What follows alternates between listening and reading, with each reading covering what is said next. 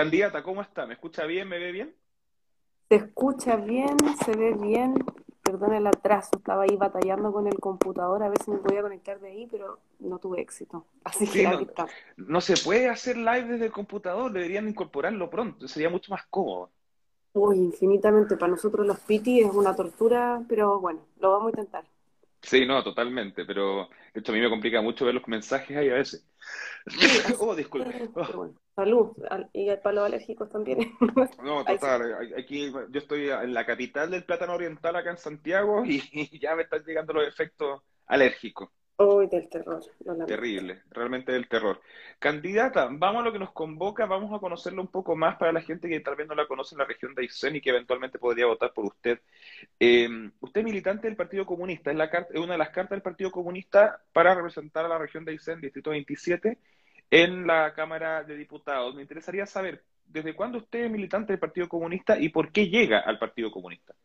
Sí, es efectivamente una historia larga e interesante relacionada con, con, la historia también del país. Yo no soy militante hace mucho tiempo del Partido Comunista, eh, un par de meses solamente. Eh, yo participo en política desde los movimientos sociales hace mucho tiempo, desde el año 2006, que era secundaria, eh, y nunca me había animado a militar como muchas personas, yo creo que, teníamos un cierto recelo con la política y particularmente con la política partidaria. Pero sí era bien participativa, participaba en las marchas, etc. Finalmente me animé a, participar activamente en una organización política recién en la universidad, que asociada al Frente Amplio, que era la izquierda libertaria. Y estuve mucho tiempo en el Frente Amplio, eh, muy contenta, de hecho orgullosa de ese periodo, eh, pero lo ocurrido el 18 de octubre, después el 15 de noviembre, me hizo un poco repensar mi participación en el Frente Amplio. Me retiré del Frente Amplio después de harto tiempo también como independiente del Frente Amplio. Y después de todo ese tiempo eh, decidí ingresar al Partido Comunista porque, bueno, el tema de las presidenciales, la convención constitucional, medio que siento que nos dejó claro de que ahora es el momento para participar activamente y de manera organizada. A mí personalmente no me hacía tanto sentido trabajar como, continuar trabajando como independiente. Si bien lo he hecho mucho tiempo eh, y se pueden hacer muchas cosas como independiente, hay un cierto límite. Organizados y organizadas se puede hacer mucho más. Y por eso decidí eh, unirme al Partido Comunista, que siento en la actualidad que es el partido que tal vez tiene más claridad o más sentido de, visión de largo plazo de las cosas que están ocurriendo. ¿Qué, fue lo que, lo, que la hizo reflexionar en torno a su participación o cercanía al Frente Amplio que la termina alejando un poco? Sí, bueno, igual aclarar que no es que realmente sea alejar al Frente Amplio, de hecho tengo muchos amigos y amigas ahí, tenemos un diálogo súper fluido y, les respeto tremendamente. Eh, siento que en el, en el último tiempo y en particular después del 18 de octubre, tal vez había una política un poco centrada en como en el que dirán, más que en la visión de largo plazo de qué es lo que hay que hacer y qué, cuáles son las consecuencias políticas estructurales de las decisiones políticas que estamos tomando. Eh, y de repente se tomaban decisiones con un criterio muy de corto plazo, como por ejemplo ocurrió con la ley antiplicadas, que las, los argumentos que se dieron en ese momento, no sé si recordarás que tenían que ver con que la derecha nos estaba acorralando porque había que legislar sí o sí algo que enfrentara la violencia, porque si no íbamos a quedar acorralados comunicacionalmente. Y a mí me parece una excusa un poco débil. Eh, y, tiene fuertes consecuencias. De hecho, hoy día hay, hay jóvenes que están presos por el tema social producto de esa ley. Entonces, es, es, solo un ejemplo, digamos, pero el estallido social del 18 de octubre era un momento donde siento que no nos podíamos equivocar. Era, era el momento donde la historia se estaba desplegando frente a nuestros ojos. Entonces las decisiones que tomáramos eran trascendentales, son trascendentales al día de hoy. Entonces percibía y percibo que el Partido Comunista tenía más claridad en ese sentido. Eh, insisto que tenemos excelente relación con el Frente Amplio y por algo también somos aliados, es decir, compartimos muchas cosas de visiones a largo plazo. No, y luego de la primaria presidencial, Daniel Jaude, perdón, Gabriel Boric también es el candidato del Partido Comunista, luego de haber derrotado a Daniel Jaude. Eh, ¿Esa diferencia de usted en relación a ciertas decisiones del Frente Amplio, como el tema de la ley antibarricadas, las da por superadas? Sí, o sea, diferencias, digamos, siempre van a haber diferencias y son completamente legítimas. legítimas. Em, por superar, digamos, las decisiones ya se tomaron y algunas, algunas con consecuencias. Por ejemplo, el, eh, también tengo una visión bastante crítica del acuerdo del 15 de noviembre.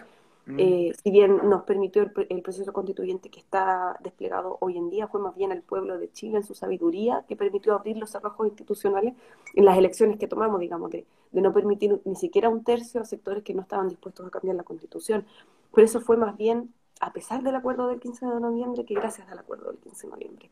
Eh, creo, que, creo que fueron decisiones tal vez que no tomadas con, em, con el criterio político de largo plazo que mencionaba, entonces, hay diferencias políticas que, digamos, al día de hoy persisten y por lo mismo no estoy en el Frente Amplio.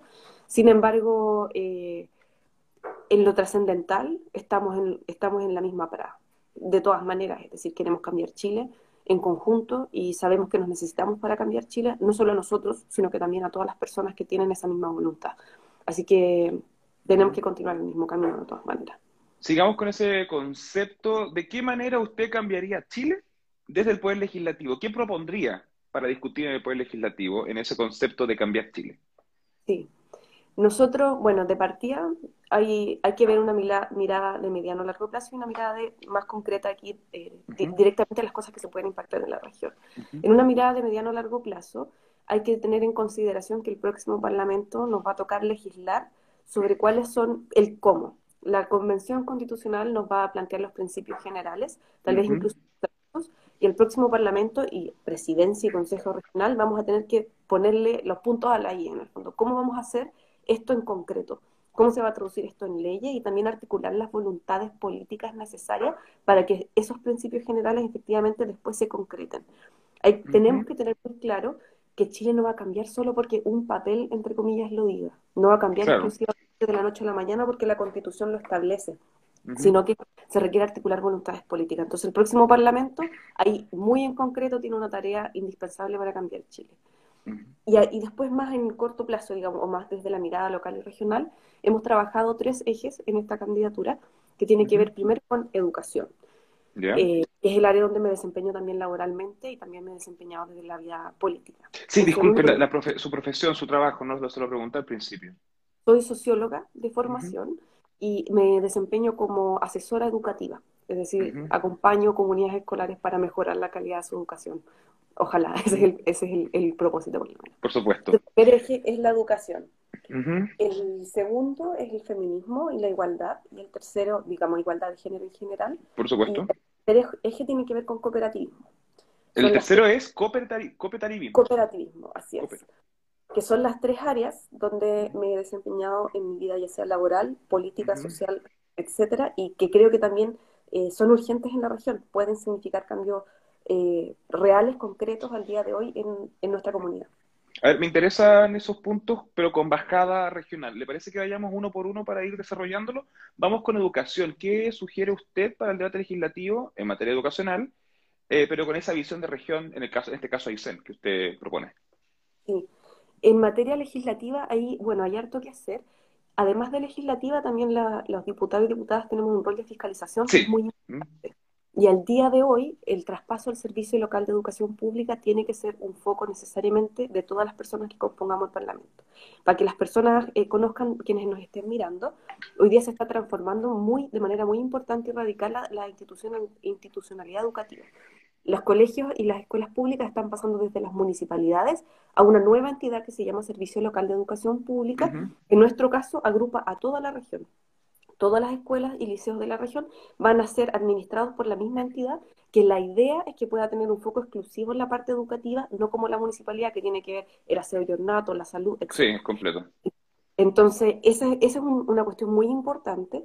Eh, ya se ha hecho en varias otras regiones, digamos, o servicios locales, y han habido cosas buenas, de dulce y agras, digamos, como todo gran cambio. Nosotros creemos que es un cambio positivo, en principio muy positivo, pero que hay que saber fiscalizarlo, ponerle el ojo para que se resguarden las condiciones laborales de trabajadores y trabajadoras y para que se respete el derecho a la educación también. Y creemos también en materia local que es una oportunidad de oro para poder darle pertinencia territorial a la educación. Ahí podemos trabajar ya sea con el currículum, proponer, por ejemplo, eh, reformas curriculares que tengan que ver con incorporar contenidos regionales en las escuelas, en el programa de estudio, o bien hacer orientaciones didácticas que profesores y profesoras puedan tomar para pasar la misma materia que está en el currículum, pero con una orientación regional. Eh, y por supuesto también hay mucho que hacer en materia de la doble evaluación docente, temas que ya se arrastran hace mucho tiempo. La, eh, la carga horaria de los profesores tiene que ver con que hoy día tienen 65-35, si no me equivoco, 65-35. Mm. Tienen, por cada 65 minutos que tienen de clases, tienen 35 para planificar. Yo no sé, si tú alguna vez has planificado un taller que dure una hora, uno no se demora media hora en planificar. No, por supuesto que no. O sea, no. Jamás. No, uno, no se demora eso para hacer una exposición en la universidad. imagínate. imagínate que tienes como 5, 6, 7 clases en el día que son todas de una hora y tienes media hora para planificarlas. Es una locura. O sea, eso también son pendientes históricos que hay que mejorar. Ahí eh, la Diputación tiene menos, menos atribuciones porque tiene que ver con platas, pero aún así la voluntad política tiene que estar. Eso es materia educativa, que yo creo que hay mucho que hacer que puede impactar directamente a la región. en, cuanto a feminismo, me llama la atención, o sea, me interesa, mejor dicho, su visión o propuesta en torno a este tema desde el enfoque de la región de Aysén, porque la región de Aysén se caracteriza también por tener altos índices de violencia intrafamiliar eh, y también existe un cierto grado de machismo, a mi parecer, mayor en la región de Aysén que tal vez en otras partes tal vez más urbanas de nuestro país. ¿Cómo lo ve usted? cuál, sería el enfoque del feminismo con, con visión regional? Sí, mira, y, agrego un dato tal vez todavía más triste. Efectivamente tenemos em, unas tasas de violencia intrafamiliar muy fuerte, violencia contra la mujer, y además somos una de las regiones con la violencia contra menores de edad más fuertes y en particular con, una proporción de niñas que sufren violencia intrafamiliar más eh, alta en comparación con el país. Entonces, hay muchísimo que hacer. Eh, mira, en materia, en materia regional hay un tema con las casas de acogida. Por ejemplo, hubo hace poquito un caso de violencia intrafamiliar contra una mujer que su, pareja había abusado de ella en Raúl Marín Balmaceda. Y otro más, un poquito más atrás en Puerto Gala. Y en estos casos, por ejemplo, las mujeres están en comunidades que son pequeñas, conocemos como Raúl Marín o Puerto Gala. No hay casas de acogida, entonces básicamente las mujeres no tienen a dónde ir. ¿Dónde llegar? Claro. No hay ningún tipo de institucionalidad, de, algo donde las, mujeres puedan participar, ni tampoco hay, políticas con visión comunitaria. Es decir, que no sea solo la mujer un problema de la mujer y del varón, que es, digamos, el, atacante, eh, tratar solo con ellos, sino que toda la comunidad se vuelva activa en prevenir eh, la violencia de género. Eh, eso tiene también que ver con políticas públicas. Nuevamente aquí la voluntad política tiene que ver con impulsar ese tipo de propuestas en el debate público. A nivel ya nacional y que por supuesto también nos afecta a nosotras, tiene que ver, eh, es urgente tener una ley integral de violencia de género. Hay una ley durmiendo en el Parlamento desde Bachelet 2, si no me equivoco, que nunca se pasó, que también tiene varias falencias que se podrían ir arreglando, pero urge tener una ley integral. ¿Y qué quiere decir una ley integral? Hoy día, bueno, cada vez que asesinan a una mujer, cada vez que ocurre un hecho horrible, aparece una ley nueva. Le han llamado... Y, que le ponen el nombre de la última víctima, generalmente. Que es lo más triste que hay. De hecho, un amigo le llama animitas legislativas, que yo creo que es súper certero. Y de hecho es un buen concepto, de hecho está bastante bueno el concepto. Sí, bueno, Francisco Castillo te tengo que citar, porque le dije, te voy a, te voy a citar en el próximo debate. Es que es un muy buen concepto y además es triste porque se quiere decir que llegamos tarde que no lo logramos prevenir, sino que una vez que ocurrió el asesinato, una vez que ocurrió un hecho horrible, pusimos una ley con el nombre de la ley Gabriela, la ley Antonia, así. Ley Samudio, hay varias. Samudio, por supuesto. Entonces, nos urge tener una ley integral que agarre todas estas leyes, medio que las refunda y plantee que la violencia de género tiene que ver cuando hay alguien que es atacado o atacada por el solo hecho de tener un determinado género, por el solo hecho de ser mujer, por el solo hecho, por ejemplo, de ser trans, eso ya con esa definición nos permite tomar todos los tipos de violencia y no decir como, ah, pero es que justo no está el caso cuando eh, el pololo ataca a la polola o cuando el padrastro ataca a la hija. Entonces, siempre hay que estar parchando con leyes nuevas cuando no tenemos una ley que vea este problema de, materia integral, de manera integral.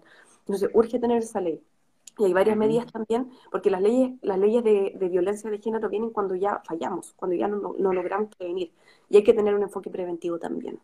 Ahí nos encantaría poder incorporar eh, la perspectiva de género en las profesiones, en la eh, formación inicial de profesiones clave.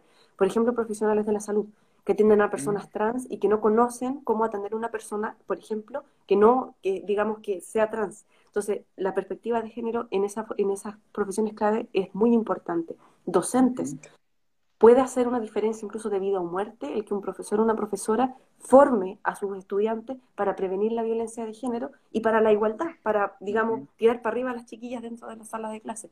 abogados y abogadas, jueces, por ejemplo, hace poquito el caso de Puerto Cisne, que el, el eh, abogado defensor de Mauricio Ortega, en el caso de Nadia Rifo, asumió como juez eh, de familia en Puerto. Entonces, necesitamos jueces y juezas que conozcan la perspectiva de género y cómo abordar estos casos, digamos, desde una perspectiva también preventiva. Creemos que tener perspectiva de género en estas profesiones puede ayudar a prevenir y no nuevamente tener tanta limita legislativa.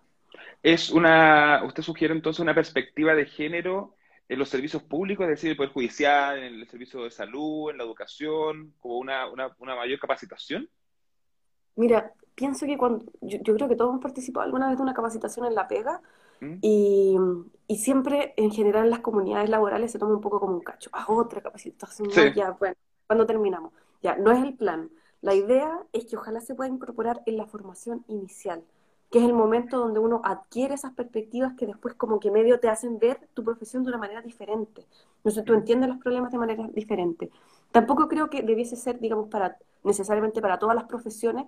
Por mm. ejemplo, en el caso de jueces y juezas que van a tomar casos tribunales de familia, o abogados y abogadas que se dediquen específicamente a esa área. Sí, exacto. Eh, profesionales de la salud tal vez debiese ser un poco más transversal. Pienso que en el caso de educación sí debiese ser más transversal que es indispensable, digamos, como alguien que se dedica a la educación puede hacer una diferencia tremenda en la vida de los niños y las niñas. Pero habría que estudiar un poco el caso a caso cuáles son esas profesiones clave, pero es más en la formación inicial que una, una capacitación después, que sabemos que siempre, no sé, no sé qué tan efectivas sean, sinceramente. Sí, yo la verdad tampoco sé, de hecho yo, yo estaba en el y no me acuerdo de ni una. Pero continuando, eh, candidata, y en virtud del tiempo que se va agotando, me interesa que desarrollemos un poco el último término que ocupó, que es el cooperativismo. ¿Cómo, qué, vendría siendo el cooperativismo y, por supuesto, cómo se ve desde la Cámara de Diputados? O sea, ¿qué se propone? Sí, mira, partiendo de lo más, más básico, las cooperativas son organizaciones económicas que reúnen a personas que tienen un fin económico común. Existen, por ejemplo, cooperativas de trabajo donde los trabajadores y las trabajadoras se reúnen y arman, entre comillas, una empresa o una cooperativa para eh, darse a sí mismos una fuente laboral. Eh, por ejemplo, cooperativas donde se reúnen los agricultores eh, y agricultoras y se organizan para procesar su propia materia prima, como el caso de Colún. Colún es una tremenda cooperativa entonces se organizaron todos los productores de leche y en vez de venderle su leche a un precio muy bajito a la fábrica que, eh, que procesa la leche, dijeron, procesemos nosotros mismos la leche, invirtamos con nuestros propios fondos, pagamos una cuota mensual, compramos la maquinaria necesaria y le pagamos a la gente y a los trabajadores para que lo hagan nosotros mismos, digamos. Em, hay cooperativas de lo que se te ocurra. Yo soy parte de una cooperativa de consumo que está activa aquí en Coyhaique y somos 110 familias que nos agrupamos para comprar al por mayor y reducir considerablemente los costos de la canasta básica. No sé, una canasta que nosotros sacamos a 25 mil pesos, calculamos que vale 35 a 38 mil pesos en el comercio. Entonces, hay cooperativas de lo que se te ocurra. Eh, y estamos, ahora que, me he metido mucho en el mundo del, cooperativismo, llevamos como dos años más o menos con esta cooperativa en, en Coyhaique, hemos descubierto que puede ser una alternativa real para solucionar muchos problemas en la región de Aysén. Por ejemplo, problemas de abastecimiento. Conversaba con una amiga en Melinca, eh, en Melinca no hay agua, potable. ella me decía, bueno, pero ¿por qué no, no vienen acá y nos cuentan de la cooperativa para que podamos comprar por mayor agua potable? En vez de estarla comprando cada familia de manera individual, nos organizamos y reducimos considerablemente los costos al comprar de manera mayorista. Eh, cooperativas de trabajo, las cooperativas agrícolas. Creo que Marianela Molina lo mencionaba el otro día en el, en sí, foro. Lo sí, lo mencionó. De hecho, también lo mencionó acá en la entrevista. Sí, sí, sí. Mm. las cooperativas agrícolas son una alternativa súper interesante para que los campesinos puedan comercializar su materia prima eh, y también puedan procesarla. Por el, caso de la cooperativa Jehová, que es bien famosillo, pero también eh, las lecherías, por ejemplo, en el caso del, por ejemplo, en Chile Chico. Chile Chico, que se produce tanta verdura, perfectamente se podrían organizar varios productores para comprar su propio camión y poder trasladarlo a distintas partes de la región. Entonces, inversiones que en solitario son muy caras, en conjunto son mucho más efectivas y mucho más baratas. Entonces, el cooperativismo está convencida de que es una alternativa real para la región. ¿Usted lo desarrollaría eh, desde la ley, o sea, desde el Poder Legislativo? Eh, ¿Qué impulsaría en pro de eso? Sí. En concreto, la ley de cooperativas es, hace muy difícil conformar una cooperativa. Em, voy a poner un ejemplo. Nosotros en la cooperativa de unidad social llevamos un año y medio más o menos intentando legalizarnos. Eh, con un costo, a nosotros afortunadamente varios abogados nos apoyaron pro bono, pero una cooperativa que no tiene esa suerte puede gastar 800, hasta 800 mil pesos en escribir los estatutos que te exigen, te piden hacer una asamblea donde cada persona tiene que firmar de puño y letra con su nombre, ruta, etcétera, etcétera, etcétera, eh, pagar una cuota de incorporación, uno tiene que llevar eso al notario, el notario te, cobra por legalizar los palabra por palabra, ojo, entonces es una locura. Además, después el servicio de impuesto interno, hay un atado con un socio que no tiene un problema con los impuestos, te lo cancelan. Bueno, es realmente difícil. En contraste con una empresa, que el trámite, el famoso trámite de la empresa... Empresa en un día, pues. Empresa en un día. Mm. Prácticamente gratis, si es que no es gratis, y te puedes demorar hasta 48 horas. O sea, la diferencia es radical. Se puede simplificar eh, el procedimiento para hacer nuevas cooperativas y creemos que además de que desde el cargo de la Diputación se puede utilizar la, vitrina pública que existe y también eh, la capacidad de articulación política para promover el cooperativismo en la región. Hacer encuentros intercooperativas, de frentón, ir a promover el tema del cooperativismo en distintas partes porque es bastante desconocido, mm. bastante desconocido. A pesar de que hay varias cooperativas activas o empezando a activarse, de turismo también en la zona del Chelenco, mm. una cooperativa de turismo que está agrupando varios, eh, ¿cómo se dice? Em, eh, eh, personas ¿Operadores? Operadores turísticos. Operadores turísticos. Varios operadores turísticos quieren comprarse, si no me equivoco, maquinaria en conjunto, o sea, buses en conjunto. O sea, hay infinitas alternativas y son una, una alternativa muy interesante para una región que el mercado no nos funciona tan bien. Pues. Porque hay zonas donde las empresas, por ejemplo, las empresas farmacéuticas no se quieren ir a instalar. Entonces, la mitad de nuestra región no tiene farmacia. Punto final. No hay farmacia. Eh, la mitad de nuestra región no tiene, bueno, buenas, muchas zonas no tienen agua potable o el gas llega mal, tarde y nunca. Entonces, son, son una alternativa para donde el mercado no está logrando llegar. ¿Usted ve en el cooperativismo una solución, por ejemplo, a, esa, a ese desabastecimiento, por así decirlo de alguna manera? Puede llegar a serlo. Ahora, hay que ser siempre responsables con las promesas. Uno no puede decir como si cuando yo salga diputada vamos a tener cooperativa en toda la región. Podemos promoverlo, pero depende de los vecinos y las vecinas que se organicen, que vean esto una alternativa y que realmente se la apropien. Las cooperativas no se, no se generan por decreto, sino que por organización. Perfecto. O sea, raya para la suma, ¿usted impulsaría desde el Congreso una, no sé si una reforma o una actualización a la ley de cooperativas? Sí, sí, revisar la ley de cooperativas por lo menos. Revisar la ley de cooperativas. Perfecto. Isabel Garrido, el tiempo se pasa volando. Muchas gracias por su tiempo. Candidata a diputada por el Partido Comunista por la región de Aysén, Distrito 27, nuevamente. Muchas gracias por su disponibilidad para conversar acá un rato. Muchas gracias, Juan, que estés súper bien. Hasta luego. Chao, chao.